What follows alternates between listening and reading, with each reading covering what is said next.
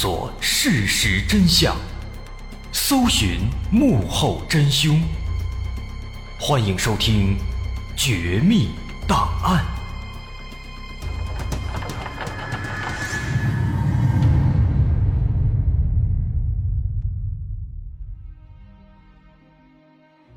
还原事实，探索真相。欢迎继续关注《绝密档案》，我是大碗。上节咱们说到，任铁生在独自登山的过程当中离奇失踪，救援队连续找了一周，发现了很多奇怪的线索。先是发现了疑似任铁生的脚印，又是出现在北京西站的手机信号，末了又发现任铁生好像压根儿就没有去妙峰山。但后来峰回路转，有一个小商贩表示，三十号当天任铁生曾找他问过路，然后。就往铁驼山的方向走了。听到这个消息，救援队直奔铁驼山。刚刚进到铁驼山山脚下的山楂林里，就马上有了重大发现。他们看到，在树上有很多疑似路标的标志。走近了一看，发现这些标志是用《北京青年报》做的，这路标做的比较简单。把这个《北京青年报》报纸展开之后，撕成一块一块的，再卷到这个树枝上。从远处看起来呢，哎，也比较醒目，容易辨别。那看到这个东西之后，救援队立刻就想到了任铁生的家人之前提供的一条信息，说任铁生在临走的时候拿了几张《北京青年报》的报纸。所以这个标记，它会不会是任铁生留下的呢？通过仔细观察，发现其中有一个路标是用2008年9月25号的《北京青年报》制作的，用的是报纸的地板。于是救援队和警方就迅速拿着这几张报纸去到了任铁生家，发现他们家订的确实是《北京青年报》，而且9月25号那一期报纸的地板正好没有了。那么因此，警方已经可以基本确认。这个路标就是任铁生做的。既然确定了路标是任铁生做的，那也就说明他很可能就在铁驼山上。于是救援队马上就开始进山。而进山之后呢，大伙儿没多久，果然又发现了大量的路标，前前后后一共发现了大概有将近二十个。这二十个呢，断断续续的散落在铁驼山上。把这些路标都给连起来，能发现这就是一条清晰的上山路线。后来根据专业人士分析，说当时任铁生他应该是在这个林子里转了很久，毕竟是地理老师，他也看得出来这里应该是非常容易迷路的，于是呢就在林子里开始做这个路标。那一路跟着路标往山上走，能发现他做的最后一个路标。是在距离铁驼山的山顶大概一百米的地方，再往前就没有了。那么从这个路标再往上呢，是一个大山坡，翻过了这个山坡就是铁驼山的山顶。那么从这个情况来看，既然最后一个路标已经距离山顶如此之近了，那按照任铁生的性格来讲，他应该是不会放弃的。所以说，任铁生当天下午。应该是已经登到了山顶，而且可以确定的是，上山的路上他是没有遇到意外的，不然的话，这些路标也不可能很顺利的哎一直坐到将近山顶这个地方。接着，警方进一步推测，可能这个任铁生他在到达山顶要下山的时候，他应该是想着按照原路下山，但是很有可能因为当时已经天色已晚。因为根据那个小商贩提供的信息，任铁生当时问路的时候已经是在中午靠后了。所以说，按照这个速度来讲，他一边做路标，一边摸摸索索的上山，那最终上到山顶的时候，很有可能已经比较晚了。所以这个时候他在下山，极有可能会因为阳光的缺失，导致他无法清楚的看到之前做的那些路标，从而导致他。走到了其他的路上，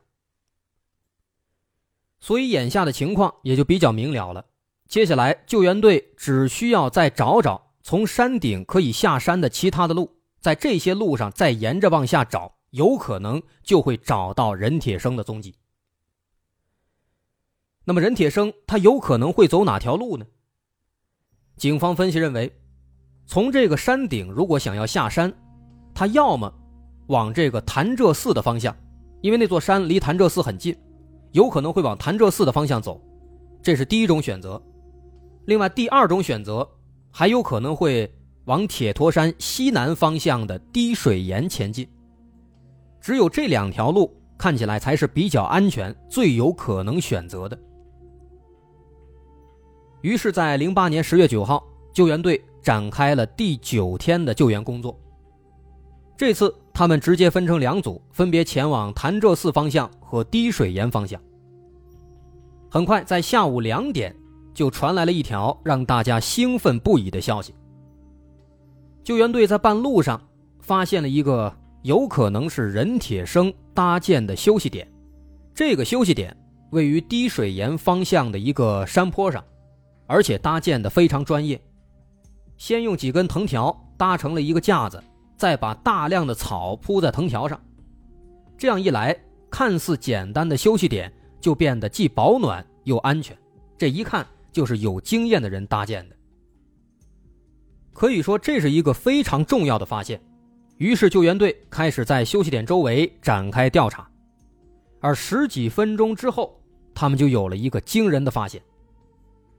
在休息点附近的树枝上，一位队员发现了一张纸条，而且为了防潮，这张纸条被封装在了密封的玻璃袋中。把这纸条拿出来一看，发现这个纸条的纸正是北京市第五中学的考试答题卡。在答题卡的背面写着几行字，是这样写的：“五中分校退休教师任铁生。”在九月三十号登上铁驼山，归程中迷路，在此处山上住一夜。十月一号十二点，开始沿山梁的东北方向向十字道村移动，以备万一。存此条，受托路过的一切人。落款：任铁生。十月一号中午十二点。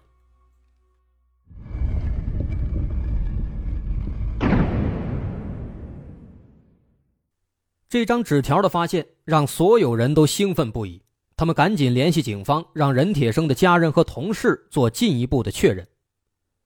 而很快，笔记就得到了确认，这就是任铁生的。那么，下一步的任务就是解读这张纸条上的内容。虽然纸条上只有这短短的几行字，但是救援队还是想要想方设法的从中解读出更多的信息。的确，这纸条的内容从表面看起来很简单，告诉我们任铁生在迷路之后临时搭建了一个休息点，并且睡了一宿。不过呢，从这个纸条的表述来看啊，他说十月一号十二点开始沿山梁的东北方向向十字道村移动。那其实这句话表示他在第二天早晨醒来之后没有立刻上路，而是继续休息到了中午十二点。写下纸条之后才离开的。那么，首先大家就注意到了这个时间点，十二点。他为什么要等到十二点再出发呢？有很多种不同的说法。有人说，他是为了在正午十二点钟更准确的辨别方向。还有人说，是为了多歇一会儿，更好的恢复体力，因为山里温度低呀。这正午时分呢？太阳会变得更加温暖。那这些说法呢，都有道理。但是警方认为，任铁生之所以在第二天十二点才移动，最根本的原因，其实是因为他已经辨别出了方向，有把握走出去，所以才赶十二点才出发。为什么这么说呢？首先，十月一号那天天气是比较好的，没有下雨。虽然说能见度也没有特别高，但是从那个地方还是能够准确的看到在东边山头上的一个雷达站。那有了这样的一个明显的参照物，结合早晨太阳升起的方向，作为一个地理老师，同时也是一个经验丰富的登山者，确定方向应该不是问题。所以说，肯定是在早晨的时候，他就已经把这个方向给锁定了。那么，在明确了方向之后，任铁生应该计算过时间，他认为自己有足够的时间能够走出去，所以才决定一直等到十二点，充分的休息之后，再顶着太阳，在温暖的情况下再出发。这应该是唯一的一个比较合理的解释，不然的话，他不会在已经迷路并且饿了一天之后，还白白的浪费一上午的时间，这是没道理的。时间的问题解决了，字条里的另外一句话又引起了大伙的注意。纸条上写着“以备万一，存此条”，这意思很明显，为了以防万一，写一个纸条把它留下来。但问题在于，这个“以备万一”当中的“万一”，它是一个什么意思？难道说它是在指某种威胁吗？是人的威胁，还是大自然的威胁呢？虽然表面看起来，结合他这个手机丢失，很有可能是被偷这个情况来看呢，前者的可能性似乎更大，更有可能是人的威胁。但是警方认为应该是大自然的威胁。为什么呢？毕竟啊，从这个字条上的笔迹来看，任铁生应该是在一个没有遭到威胁的环境下，不慌不忙的一笔一画的写出来的。这字条上。笔迹端正，不像是遭到了意外。而且根据家人和同事的说法，任铁生爬山无数，向来是准备周全，心思缜密。那么在这种迷路的情况下，留下一个纸条以防万一，也是一个正常的操作。那么既然这是正常操作，也就表示任铁生应该是安全的往东北方向的十字道村前进了。于是呢，救援队就沿着东南方向继续搜索。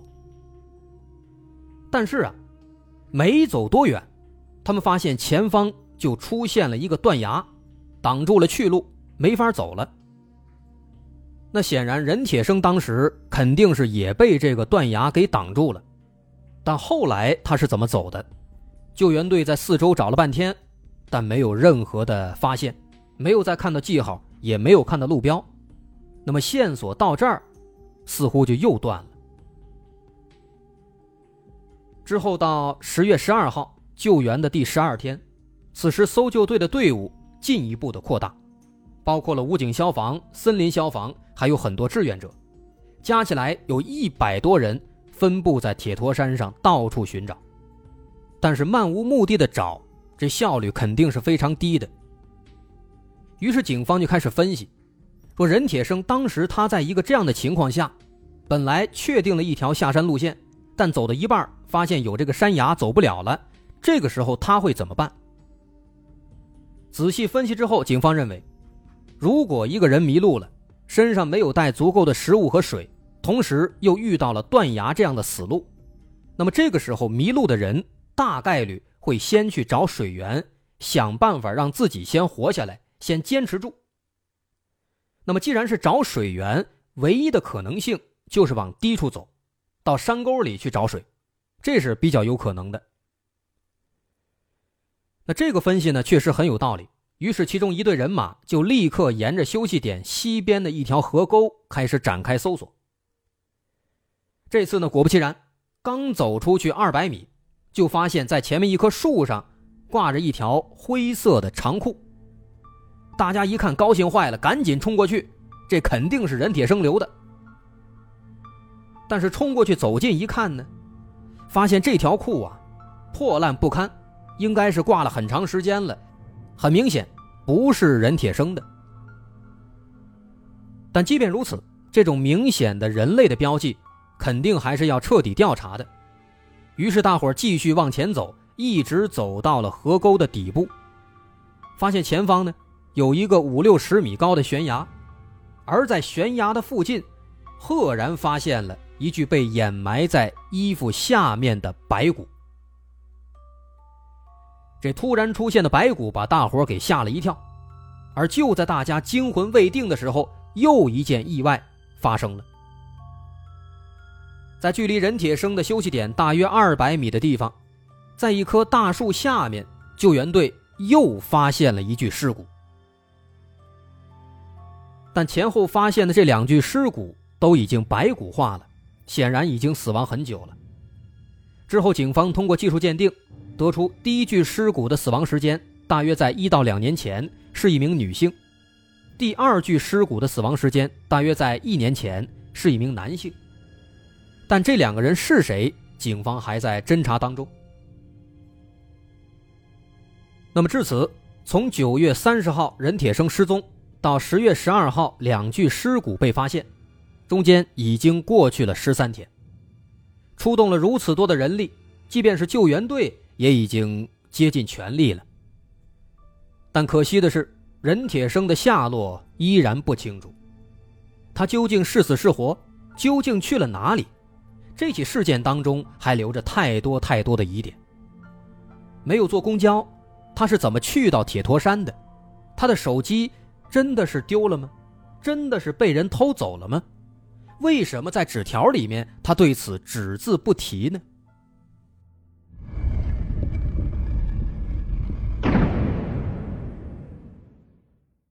对于任铁生的失踪，警方和救援队最初都认为他应该是迷路之后在山里活活饿死了，但这种说法。却遭到了家人和朋友的反对。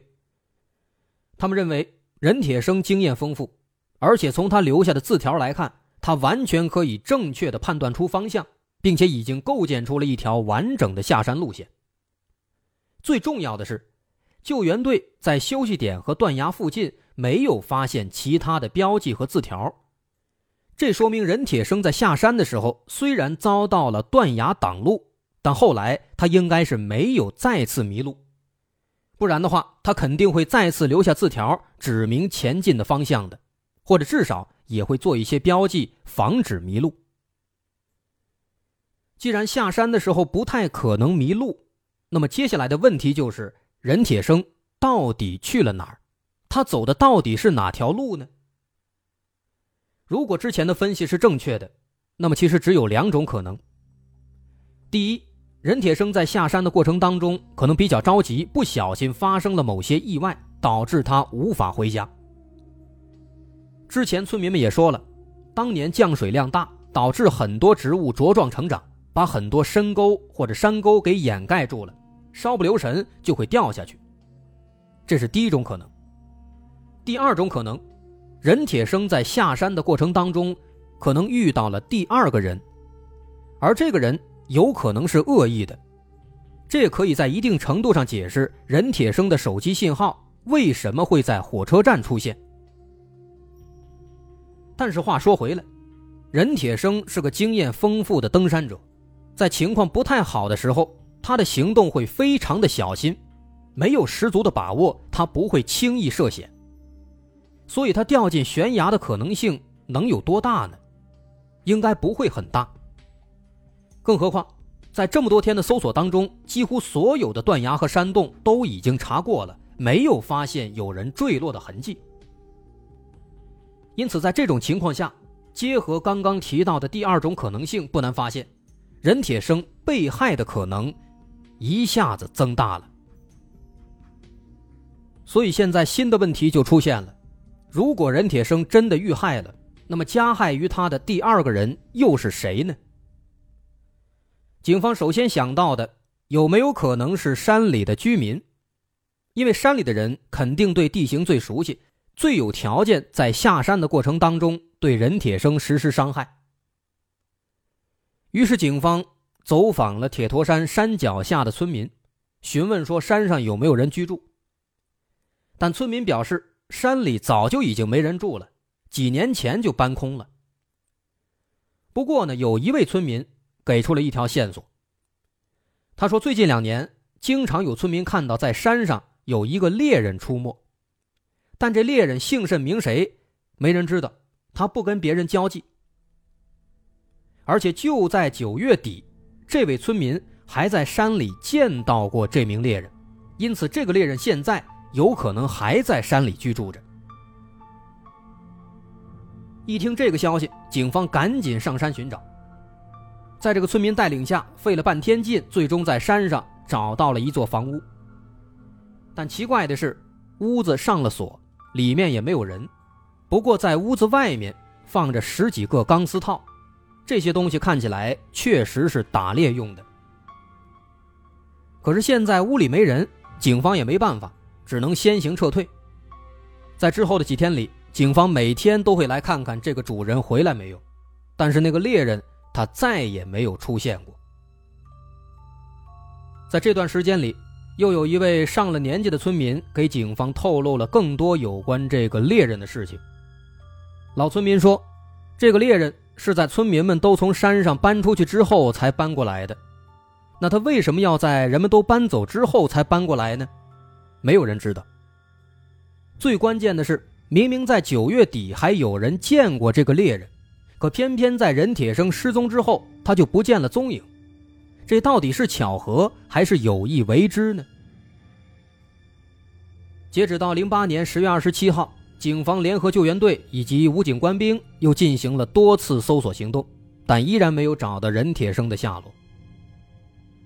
直到二零一六年一月十七号，在任铁生失踪七年半之后，有两位驴友在潭柘寺附近的一个垂直高度大概四十米的山洞里发现了两具尸骨。这两具尸骨经过鉴定发现，其中一具年代久远，暂时无法核实身份，但另一具死于七八年前。这个时间点让人们再一次想到了七年多前的任铁生失踪事件，而尸体发现的位置也和任铁生失踪的地点是比较接近的。前面咱们也说了，当时任铁生上山之后，他可选的下山路线有两个，一个是滴水岩方向。一个就是潭柘寺方向，而通过后来发现的休息点可以得知，当时任铁生选择的是滴水岩方向，而通过字条也可以得知，他后来的确是沿着滴水岩方向继续往下前进的，但是后来在半路当中出现了一个断崖，所以说这个时候任铁生又选择了什么样的路线是没有人知道的。不过一六年一月十七号。发现的这两具尸骨是在潭柘寺方向，因此我们可以猜测，有可能当时任铁生在下山的时候，在遇到断崖之后，发现无法继续前进，于是原路返回，上到山顶，然后选择了潭柘寺方向的路线。但是在这个方向行走的时候，可能因为耽误了不少时间，他心里比较着急，于是不小心跌落山崖，最终死在了山洞当中。这也是目前看起来比较合乎路线的一个解释。那警方当时也怀疑这具尸体有可能就是失踪的任铁生，但是这仅仅只是怀疑，因为直到目前为止依然没有官方的消息宣布这具尸骨就是任铁生。那到这儿呢，其实很多朋友应该会疑惑，说他们为什么不去做这个 DNA 鉴定呢？这一鉴定不就真相大白了吗？这个目前的消息当中确实没有相关的信息，可能确实没有人想到，也可能人家不愿意，甚至也有可能他们去做了，最后发现这个尸骨是或者不是，这咱们就不清楚了。总而言之呢，这件事儿到这儿只能就暂时的画上句号了。当然这只是暂时，可能之后某一天他们真的会去做了鉴定，然后会告诉我们一个更为准确的答案。好，这件事儿咱们就说到这儿。那这起事件当中呢，可分析的地方其实还有很多。大伙儿如果有自己的思路，不妨在留言区分享你的见解。好，我是大碗，欢迎关注我的微信公众号，在微信搜索“大碗说故事”，点击关注即可。那么咱们下回再见。